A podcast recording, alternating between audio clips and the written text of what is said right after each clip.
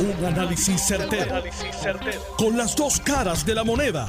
Donde los que saben no tienen miedo a venir. tienen miedo a venir. Esto es el podcast de Análisis 630 con Enrique Quique Cruz. Alcaldesa Lorna Soto de Canóvanas da positivo al coronavirus. Carmen Yulín se somete a una cuarentena tras haber compartido con un positivo del COVID-19. Connie Varela, representante por Caguas, da positivo. Y el alcalde de Caguas y otra serie de legisladores salen corriendo a hacerse la prueba porque les puede dar también. Y los políticos se están contagiando de una manera impresionante. Pero eso no termina ahí. Justicia coloca bajo cuarentena preventiva empleados de Fiscalía de Bayamón. El Departamento de Transportación Obras Públicas cierra el sesco de Sagrado Corazón por un posible positivo de una empleada. Cierran las alcaldías de Nahuabo y Añasco por el COVID-19. El Tribunal Federal de la Chaldón permanecerá cerrado hasta el 7 de septiembre. La Corte seguirá utilizando sistemas de teleconferencia para atender los procesos judiciales. Oriental Bank cambia sus horarios debido al alza en el COVID. Me dicen que hoy Plaza Las Américas estaba desierto, estaba vacío. En adición a eso, las medidas que se han tomado con el cierre de las playas, las barras, las piscinas, ha sido pero extremadamente impactante con la industria del turismo, los casinos también. Yo entiendo, y no voy a dar mucha información al respecto, porque siempre protejo mi fuente, pero entiendo que hoy hubo un número por encima de lo normal de pasajeros saliendo de Puerto Rico. Tuve la oportunidad también de ver y examinar una carta que en uno de los principales hoteles del condado se les repartió a todos los huéspedes, donde se les decía todo lo de la orden ejecutiva nueva y las nuevas situaciones, lo cual entiendo que debe de haber provocado, no, que debe de haber provocado el que la gente decidiera irse de Puerto Rico. Así que aquellos que insistentemente han abogado por el cierre del aeropuerto, Luis Muñoz Marín, les digo que de alguna manera u otra pues van a lograr una disminución enorme en el tráfico con todo lo que ha ocurrido en estas últimas 72 horas. Así que eso significa miles de empleos que se van a perder. Ya en esta semana se van a perder. El CARES Act y el PUA, que son las ayudas federales de 600 dólares semanales, terminan el 31 de julio.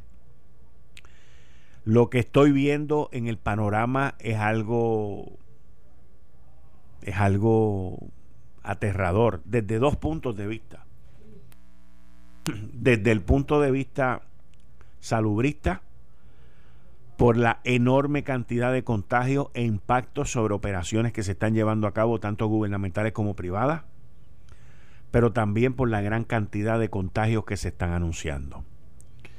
Y, lo que, y el impacto que esos contagios están creando sobre el diario vivir, tanto comercial como gubernamental. Esto apenas comienza, que es lo más aterrador y, lo, lo que más miedo da, es que esto apenas está comenzando.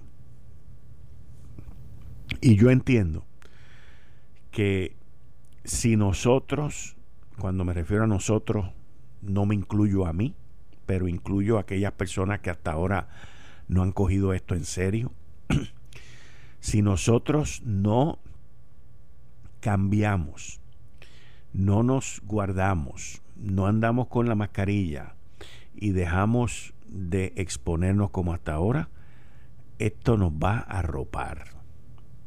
Porque el movimiento que lleva es rápido, impactante Y lo que estamos viendo ahora son resultados de hace dos semanas. Y cuando me refiero a hace dos semanas, en específico, me estoy refiriendo al fin de semana del 4 de julio. Mañana, mañana se cumplen dos semanas, 14 días, que es el periodo normal de incubación del COVID-19. Mañana se cumplen 14 días del 4 de julio. Mañana. El 4 de julio cayó un sábado y el 5 de julio también fue un julepe bien brutal. Y el 3 de julio también fue un julepe bien brutal porque se celebró 3, 4 y 5. Y nosotros en, estos en este fin de semana es que vamos a ver esos números. Ahora, también todavía está por verse también todavía está por verse los resultados y los contagios del fin de semana del 10 de julio, que fue la próxima semana, y ese fue el fin de semana en que vimos todo aquel reguero de las playas, de esto, todo aquel el chinchorreo aquel lleno, todas esas gráficas, todo eso que vimos en las redes sociales, eso fue también el fin de semana del 10 de julio, y ahí es donde nos enteraremos Imagínense, el 24 de julio. Aterrador, aterrador. Y el patrón que estoy viendo es un patrón de una propagación completamente desmedida, lo cual va a llevar al cierre temporero de muchas empresas y de muchas oficinas gubernamentales. No tengo la menor duda. Miren lo que acaba de hacer el Tribunal Federal de San Juan. El juez presidente del Tribunal Federal de San Juan, el juez Gustavo Gelpi, ordenó el cierre de las facilidades y que todos los procesos serán a través de videoconferencia, lo cual fantástico, pero lo que quiero es que ustedes entiendan que el, riesgo y la propagación desmedida que este virus está teniendo en Puerto Rico, básicamente por eventos que ocurrieron tres fines de semana. El fin de semana de los padres, el fin de semana del 4 de julio y el fin de semana del 10 de julio. Nosotros ahora estamos a la espera, señores, a la espera de qué es lo que va a pasar en los próximos 10 días. Y, y es bien preocupante, es bien preocupante. Es bien preocupante porque de igual manera mucha gente que está preocupada, si lo tiene o no lo tiene, van a arrancar a hacerse la prueba. Y ya existe una escasez en esas pruebas. ya existe la condición, esto empezamos esta semana con eso, que los reactivos no están tan disponibles como estaban antes.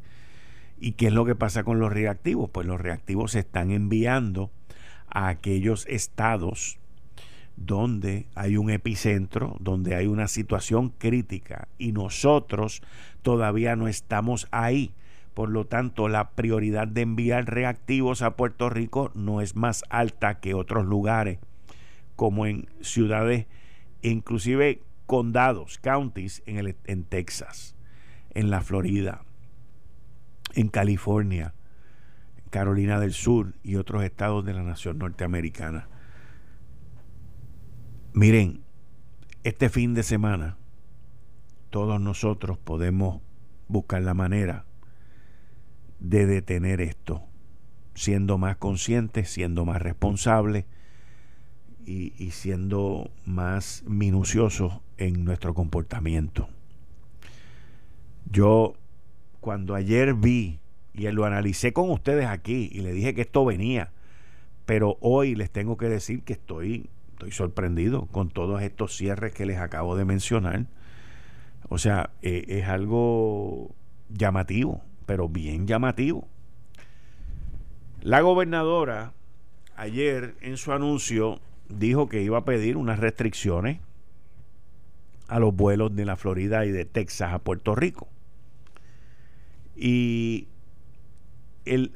la solución del problema que representan los vuelos de Texas a Puerto Rico y de Florida a Puerto Rico no está, repito, no está en restringir el acceso aéreo. Y les voy a explicar por qué. Usted hoy, hoy puede cancelar todos los vuelos a la Florida. Puede cancelar todos los vuelos a Texas. Y usted sabe lo que va a hacer el que quiere como quiera venir aquí. Va a ir a Atlanta, va a ir a Nueva York y va a ir a otros lugares que vuelan a Puerto Rico para entrar aquí. La solución está en tener un buen sistema de pruebas en el aeropuerto. No existe de otra, señores. No hay de otra. Es la única manera que usted puede tratar de controlar. La segunda parte de ese rompecabezas es el castigo. Agarrar y el que venga en violación, esconderlo y guardarlo. Punto. O sea, tenemos que ser severos con esto. Aquí no puede haber, hay bendito. Y yo entiendo que el Ejecutivo y las autoridades de ley y orden se les debe de sentar con ellos, hablarle y explicarle lo que se va a hacer. Porque de qué vale que arresten a alguien o lo lleven ante un juez y el juez venga y diga, no, que se vaya para su casa porque en la cárcel va a estar peor. No, no puede ser así. No puede ser así. La gobernadora, como quiera, ante tanta presión, porque sí, tiene una presión brutal de algunos medios en específico, para que cierre, y, no es para que cancele los vuelos, es para que cierre el aeropuerto completo. Es una locura. Eso es una locura. Pero hay gente que se van en esos viajes. Porque la lucha por el aeropuerto, estemos bien claros, la lucha por abrir o cerrar el aeropuerto internacional Luis Muñoz Marín no tiene un divino que ver con el COVID para un sector. Tiene que ver con el enfrentamiento entre el Estado, la colonia y el imperio. Eso es lo que tiene que ver.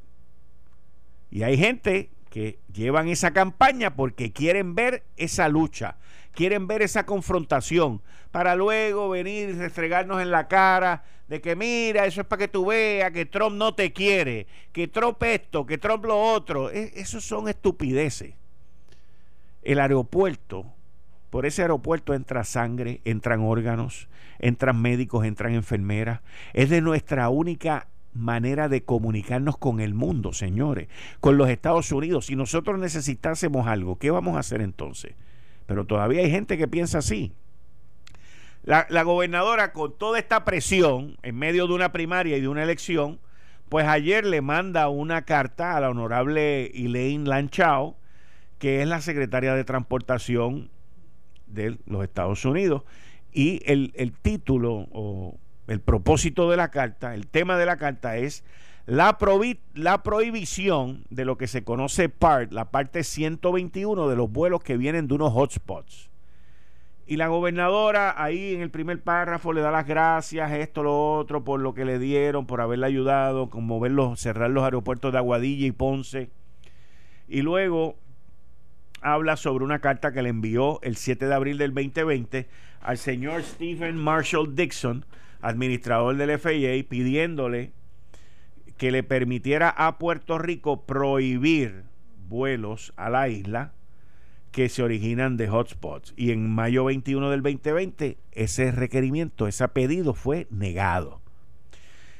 Y miren, fue negado porque ningún estado ha pedido una cosa como esta. Y ningún estado que lo pida se lo van a conceder. Esto no tiene nada que ver con ser colonia que muchísimo menos nos los van a dar, o con ser Estado. Esto con lo que tiene que ver es con el sistema de transportación más grande del mundo. Y aquí mucha gente, como son líneas aéreas privadas y, americanas las que vuelan entre Puerto Rico y los Estados Unidos, pues mucha gente piensa ¿sabe? que eh, eso no importa. eh, y lo ven como un negocio. Pero la realidad es que el gobierno norteamericano, tanto republicanos como demócratas, ven los aviones y las líneas aéreas privadas como un enorme sistema de transportación. Y por eso es que le prestan chavo. Y por eso es que le dan chavo. Y en el CARES Act, que se aprobó en marzo, guardaron miles de millones de dólares para prestarle a las líneas aéreas y dentro de esa ley dice, yo te presto el dinero, pero tú tienes que mantener los empleados y los vuelos como estaban antes. Y varias líneas aéreas ya han recibido miles de millones de dólares en préstamos que eventualmente se los van a regalar. A 0%, eventualmente ni lo pagarán, para que vuelvan a comenzar a volar a distintos destinos. Y vuelvan a traer esas personas, esos pilotos, esas asistentes de vuelo, esos empleados de aeropuerto, porque ese sistema de transportación, la nación lo reconoce como muy importante. Aquí no. Aquí nosotros creemos que somos el ombligo del mundo, que podemos cerrar el aeropuerto Luis Marín y que aquí nosotros vamos a estar bien felices y contentos. Fantástico. Cada cual piensa de la manera que quiere. Yo vengo de esa industria, creo en la industria, defiendo la industria y también doy soluciones de cómo mantener la industria abierta. Entonces, la gobernadora en esta carta le dice humildemente, humilde y respetuosamente le pedimos esta petición de nuevo, considerando el sustancial incremento en casos en el hotspot, en, el epicentro, como el estado de la Florida Hoy Puerto Rico recibe entre 27 y 31 vuelos diarios de la Florida nada más. Nuestra preocupación se ha exacerbado con el incremento en casos en la nación, con algunos estados teniendo y anunciando más de 10.000 casos positivos diarios, en lo cual muchos de esos casos han sobrepasado ese número de casos ha sobrepasado lo que ha reportado un país completo alrededor del mundo. Nosotros podemos ver la, la correlación en Puerto Rico con el incremento en casos del COVID-19 que va relacionado con el incremento en vuelos en el Luis Muñoz Marín. Desde finales de junio hemos estado recibiendo cerca de 4.000 pasajeros diarios. Afortunadamente, Puerto Rico ha podido contener el número de fallecidos a 169 reportados. Sin embargo, estamos experimentando un dramático incremento en hospitalizaciones y un dramático incremento en pacientes en la unidad de cuidado intensivo. El sistema de salud de Puerto Rico todavía está vulnerable luego de los huracanes Irma y María. Y en adición, debido a los movimientos telúricos que tienen, está hablando ahora de los terremotos, también que fueron por la parte sur de la isla. Dadas estas condiciones en nuestra isla, la respuesta y nuestros números se pueden convertir en unos números que van a ser muy difícil de responder hacia ellos si no recibimos el apoyo by a multi-state highway system, de un sistema de transportación de multiestado. Así que nos gustaría hacer la siguiente petición. Y aquí es donde viene la petición de la gobernadora, que yo entiendo que esta carta es una carta pro forma. Esta carta puede que se tarden 48 horas, puede que se tarden 72 horas o puede que se tarden 30 días en contestarle. Pero lo que la gobernadora está pidiendo, yo personalmente lo veo prácticamente imposible.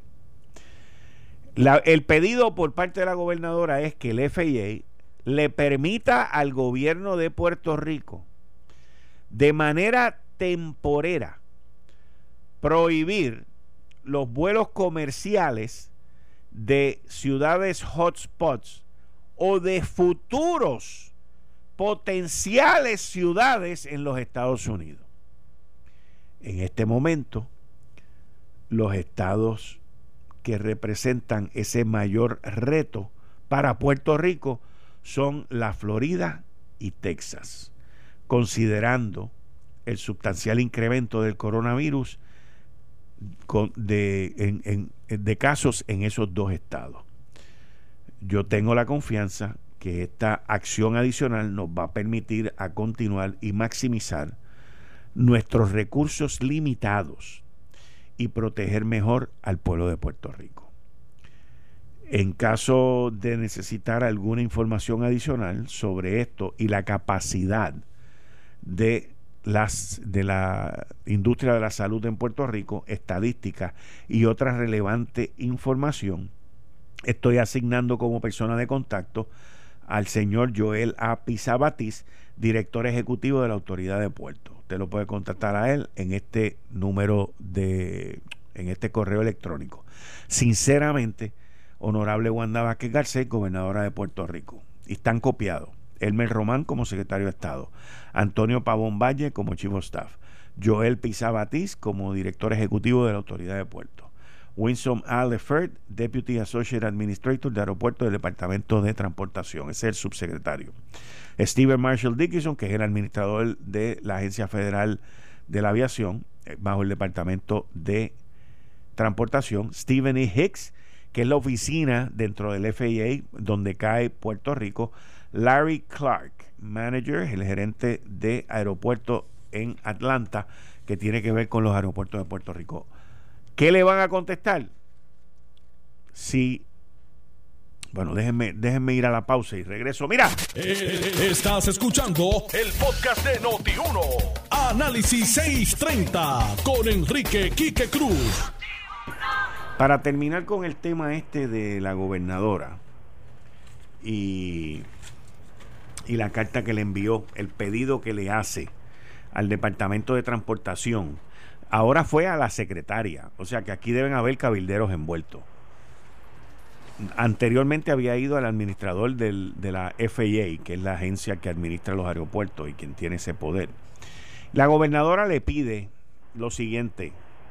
La gobernadora le pide a la secretaria lo siguiente, que el FAA, que es el Federal Aviation Administration, la administración que administra la aviación en, en los Estados Unidos a nivel federal, le permita al gobierno de Puerto Rico de manera temporera prohibir los vuelos comerciales de ciudades o de potenciales ciudades que son hotspots en los Estados Unidos. En este momento, esos estados representan un gran reto para Puerto Rico y son Texas y Florida, considerando el aumento sustancial de coronavirus en esos estados. Miren, a la misma vez que el gobierno federal le está dando miles de millones de dólares a las líneas aéreas para que vuelen, a la misma vez que las líneas aéreas, para no irse a quiebra, están recibiendo estos fondos y mantenerse operando, a la misma vez que todo esto está ocurriendo, nosotros le pedimos al FAA, a la secretaria, que nos dé un poder que no tenemos, que nos dé un poder que no tiene ningún Estado, que nos dé un poder que nunca tampoco se le ha dado a nadie ni de manera temporera pero hay mucha presión de los medios, hay mucha presión política, hay que mandar la carta. Vamos a ver, a ver si yo me equivoco. Vamos a ver. Con eso le doy la bienvenida a Elizabeth Torres. Elizabeth, bienvenida como siempre a Análisis 630. ¿Cómo está? Saludos, Quique, y saludos a todas las personas allá en la emisora y un abrazo fuerte y fraternal a todo el público que nos escucha todos los días. Cuéntame, ¿Cómo va el contagio? ¿Cómo va todo esto? Mira, que pues nada, este, tú sabes que el día del debate de los candidatos primaristas eh, por el PPD estuvimos en las afueras de Telemundo junto a los enfermeros y enfermeras haciendo una, una manifestación que ya tú sabes que la venimos este, cubriendo desde sus inicios, pues por la cuestión de la, del ambiente laboral y de todos los salarios que se le deben a los empleados municipales del Hospital Municipal de San Juan pues yo he estado bien al día y bien al tanto de todo lo que está pasando, he recibido fotos y videos e información oficial de lo que ha ocurrido allí. Y quiero que sepas, Quique, que aparte de todos los salarios, ahora la preocupación es el despunte que ha habido en casos de COVID que alegan los, los, los trabajadores, los enfermeros y enfermeras que no han salido a la luz pública, pero que oficialmente ya están confirmados. Me dicen que en el área de, del oncológico hay varios empleados, este es el área donde se atienden pacientes de cáncer vulnerables. Hay empleados positivos al COVID que que lo tienen, en verdad, silenciado, pero que oficialmente están ya en sus casas en una cuarentena y tienen temor de que no se tomen las medidas que se supone para no alertar la prensa, para no levantar suspicacias. En el área de partos hubo una cesárea de una persona que estaba ya era positiva a COVID y tres partos adicionales. Hay varios empleados que ya fueron enviados a sus casas. Eh, sí salió en uno de los rotativos del país sobre algunos casos, pero no es verdad, con estos detalles que yo te estoy dando hoy, eh, hay varios enfermeros contagiados. De hecho, ayer hubo una pequeña manifestación en las afueras del hospital y no, no pude acudir precisamente porque hay un brote bastante grande en el, en el Hospital Municipal de San Juan. Me han enviado videos y fotos de que el área de urgencias no tiene ningún tipo de medida de seguridad, no hay desinfectantes, no hay pegatinas en el piso ni de cómo la gente debe sentarse, todo, todo el área que es pequeñita está piñada, la gente llega, no, no hay ninguna medida de seguridad. Este, la encargada del área, de esa área, Wilda Arroyo, fue removida precisamente porque se ha salido de control los casos de COVID, pero la, eh, el área, el área que se supone que se encargue de esto no tiene una persona designada porque la empleada que estaba en esa área le cancelaron su contrato, le cancelaron su contrato porque estaba sacando a la luz pública unas cosas, eso es lo que ella alega, de hecho el caso está ante los tribunales en contra de Carmen Yulín Cruz. Y bueno, Quique, ¿qué te puedo decir? es un degenere brutal, pero me preocupa que en el área de parto, en el área de, de, del oncológico, haya casos positivos y que la gente no tenga conocimiento de esto. A mí me acaban de informar hace unos minutos que un hospital en el área metro, un hospital privado en el área metro, ya su capacidad en el área del coronavirus se llenó. Se llenó. Y que los empleados, esa línea de batalla del COVID, los enfermeros, los tecnólogos médicos, los doctores y todas estas personas que lidian con esto, no quieren ir a trabajar, tienen miedo de contagiarse y están entre el deber y el temor de contagiar a sus familiares.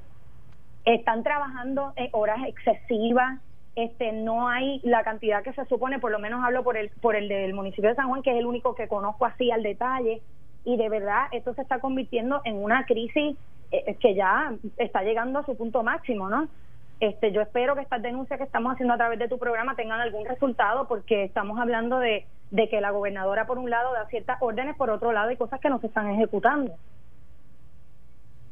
en los centros de salud, precisamente. Bueno, parte de los anuncios que hizo la gobernadora ayer fue darle 150 millones de dólares adicionales a los hospitales privados. Estamos hablando de que ya se les han, dado, se le han otorgado, desembolsados, no creo todo, pero, pero ya se le han eh, asignado 300 millones de pesos a los hospitales locales. Yo, este, pues tú sabes, el problema gubernamental siempre es el mismo. Se asignan fondos, pero no se, no se ejecutan, no se reparten, no se utilizan no sé qué decirte, Quique. Lo cierto es que el dato es ese. Esos son los datos, esa es la evidencia que tengo y es, y es para pelo. Estamos hablando de, áreas bien particulares, partos oncológicos, o sea, son áreas muy vulnerables, muy vulnerables. Hmm. Incluso me han enviado fotos que la, la presidenta del Colegio de Enfermeros y Enfermeras estuvo en una actividad donde estaba la gobernadora, tengo las fotos también, y no guardó ningún tipo de distanciamiento social eh, y entonces, pues, tú sabes, los enfermeros se, se, incomodan porque por un lado dan unas directrices, por otro lado son ellos mismos los que la violan. O sea, yo creo que esto es un esfuerzo que debe ser de todos. Ellos hicieron este pequeños círculos de oración, ¿verdad? Porque tienen mucho miedo de lo que está pasando allí. Eh, y yo creo que, no sé, las autoridades pertinentes deben intervenir en este sentido y darle prioridad a los hospitales y los centros de salud de la isla. Está difícil. Está bien difícil. Lo más triste es que los medios, los medios, no lo cubren. Eso es lo más triste. No, ni lo van a cubrir. Esta gente no lo van a cubrir. Tú eres de los pocos que ha cubierto esto y eh, de hecho eres el único que lo ha cubierto en detalle, esta situación. Ahora, aparte de, de eso que está ocurriendo en el municipio de San Juan. Eh, la calle, ¿qué te dice? Eso, eh, mira, yo yo tengo eh, yo tengo de 5 a 6 empleados en distintas áreas de ese hospital, que son los que me están enviando los videos, las fotos, la evidencia, los documentos, todo. hay mucha, mucha preocupación y mucho miedo. Hay mucho miedo. Eso es lo que yo recibo y percibo hay miedo entre los enfermeros. Ellos, ellos lo que dicen es, mira, si las noticias y, si la gente, ¿verdad? La prensa se moviliza para acá, pues yo creo que se crea una alerta, pero como lo tienen tan silente, pues le da más miedo todavía, porque se encuentran, se sienten desahuciados, se sienten que nadie los escucha. Porque ellos lo que quieren es denunciarlo, no para crear un issue, es que tienen miedo, lo que quieren es que se resuelva, que se atienda todo como se supone y que se y que le den a ellos lo que ellos necesitan para poder atender esto, están sobrecargados también de trabajo. Unas personas están trabajando en unas áreas que no se supone que estén trabajando, no no hay organización y ellos se sienten en, un riesgo que ya se duplica y triplica porque no es solo el COVID, es las condiciones de trabajo, son las instrucciones que reciben, encima pues todo lo demás de los pagos y de todo lo que se les debe. Y en términos del equipo de protección, lo que se llama el Personal Protection Equipment, el PPE.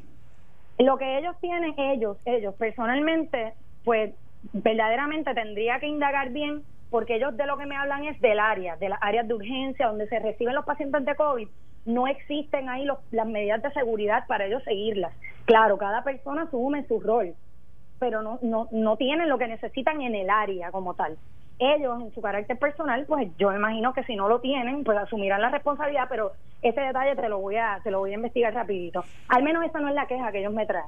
Es la queja del área como tal, de la falta de personal, de la falta de protocolos de seguridad, de que no se está diciendo al pueblo los casos positivos que hay. Ok. Bueno, déjame irme cinco minutitos con mi psicólogo, con el doctor Abdiel Cruz. Buenas tardes, doctor. Eh, buenas tardes, Quique. Saludos. Siempre un honor y saludo a Elizabeth también y a toda la radio audiencia. Eh, hoy quisiera atender, eh, Quique, salió una literatura. Ajá. Yo no he escuchado a nadie hablar sobre esto, pero es sobre los pacientes de COVID. Eh, la literatura menciona es literatura europea el, mayor riesgo que tienen desarrollar demencia senil o Alzheimer. ¿okay? Y yo voy a hablar algo sobre la, literatura, la literatura, debo decir, el, dato sobre Alzheimer en Puerto Rico. Y, y es dramático porque la literatura o el dato, el dato que, tengo es de 2015. 2015. Okay. En el 2015, el, Doctor, no, te está oyendo, está, está oyendo entrecortado. ¿Me oye ahora? ahora, ok. Sí, sí. En el 2015, eh, la mayor, el género que mayor cantidad eh, o porcentaje tiene de desarrollo de Alzheimer es la mujer, con 64.8%. El, para ese año, solo el 34.02% de los varones habían desarrollado algún tipo de demencia de Alzheimer. ¿Cuáles son las áreas geográficas de Puerto Rico con mayor cantidad? Pues son las áreas metropolitanas o las áreas urbanas, entiéndase Arecibo, Ponce, área metropolitana. mire lo interesante, ¿cuáles son las enfermedades comórbidas? ¿Cuáles son las enfermedades que están en el paciente, aparte de la demencia o el Alzheimer? Es las enfermedades cardiovasculares, las enfermedades neurofuncionales, la enfermedad endocrinológica como el diabetes y la hipertensión. Es decir, la hipertensión, la última, eh, es la enfermedad con mayor comorbilidad con los pacientes de demencia. Lo voy a decir de otra forma para que sea más fácil de entender a nuestra radio audiencia. Los pacientes que han presentado el diagnóstico de Alzheimer suelen con mayor cantidad de presentar dificultad con la hipertensión. ¿Ok? Y eso es sumamente preocupante. Así que regreso a la literatura que estaba hablando en términos de, que salió en Europa y es interesante. Si nosotros tenemos un aumento de pacientes de COVID, si la población que mayor aumento es los adultos mayores, eso me parece a mí, desde mi análisis clínico, es que va a haber mayor riesgo de desarrollar Alzheimer en los pacientes adultos mayores que, que padezcan COVID desde ahora en adelante o los que hayan padecido COVID. Y eso debería ser un, una ponderación, una preocupación de salud pública del gobierno y de los municipios, ¿verdad? Voy a terminar hoy con la frase, la frase que típicamente tenemos eh, eh, día a día. La grandeza de un hombre, lo dijo Miles Monroe, la grandeza de un hombre o una mujer no se mide por la forma que trata a los pequeños. Está al revés, al revés, voy a aclarar. La grandeza de un hombre se mide, o de una mujer se mide, por la forma en que trata a los pequeños o pequeñas y por la compasión por los débiles. Eso es el signo de grandeza. La compasión por los débiles es un signo de grandeza. Mm.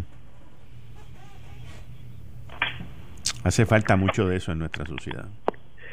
Bastante. Mayor sensibilidad. Sí. Está, está difícil la cosa, doctor. Se está propagando esto, pero como fuego por ahí.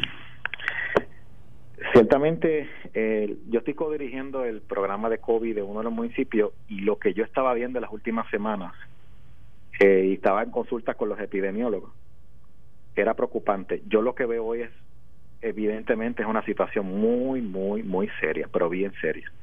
Eh, yo creo que nosotros tenemos que tomar medidas, ¿verdad? Y, aparte de los procesos de ayer, de, la orden ejecutiva, yo creo que como país, como ciudadanos, debemos tener mayor responsabilidad, mayor responsabilidad. No la hay. El problema es que estamos tarde ya. Estamos tarde porque ya está. O sea, nosotros el resultado el resultado que tenemos hoy es el resultado que viene de las dos semanas anteriores, según mencionan, muy probable muy, o muy cercano en, el tiempo de la aceleración de los padres.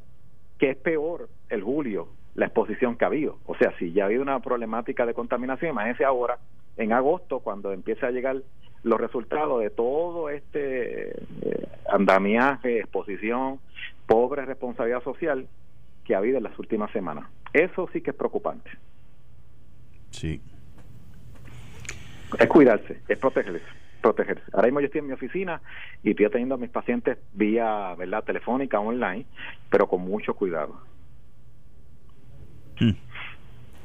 Muchas gracias, doctor. Nos volvemos a hablar el próximo lunes. Se me cuida, por favor. Aquí estaré. Buen fin de semana. Gracias. Muchas gracias. Esto fue el, podcast de Notiuno. Análisis 630 con Enrique Quique Cruz. Dale play a tu podcast favorito a través de Apple Podcasts, Spotify, Google Podcasts, Stitcher y notiuno.com.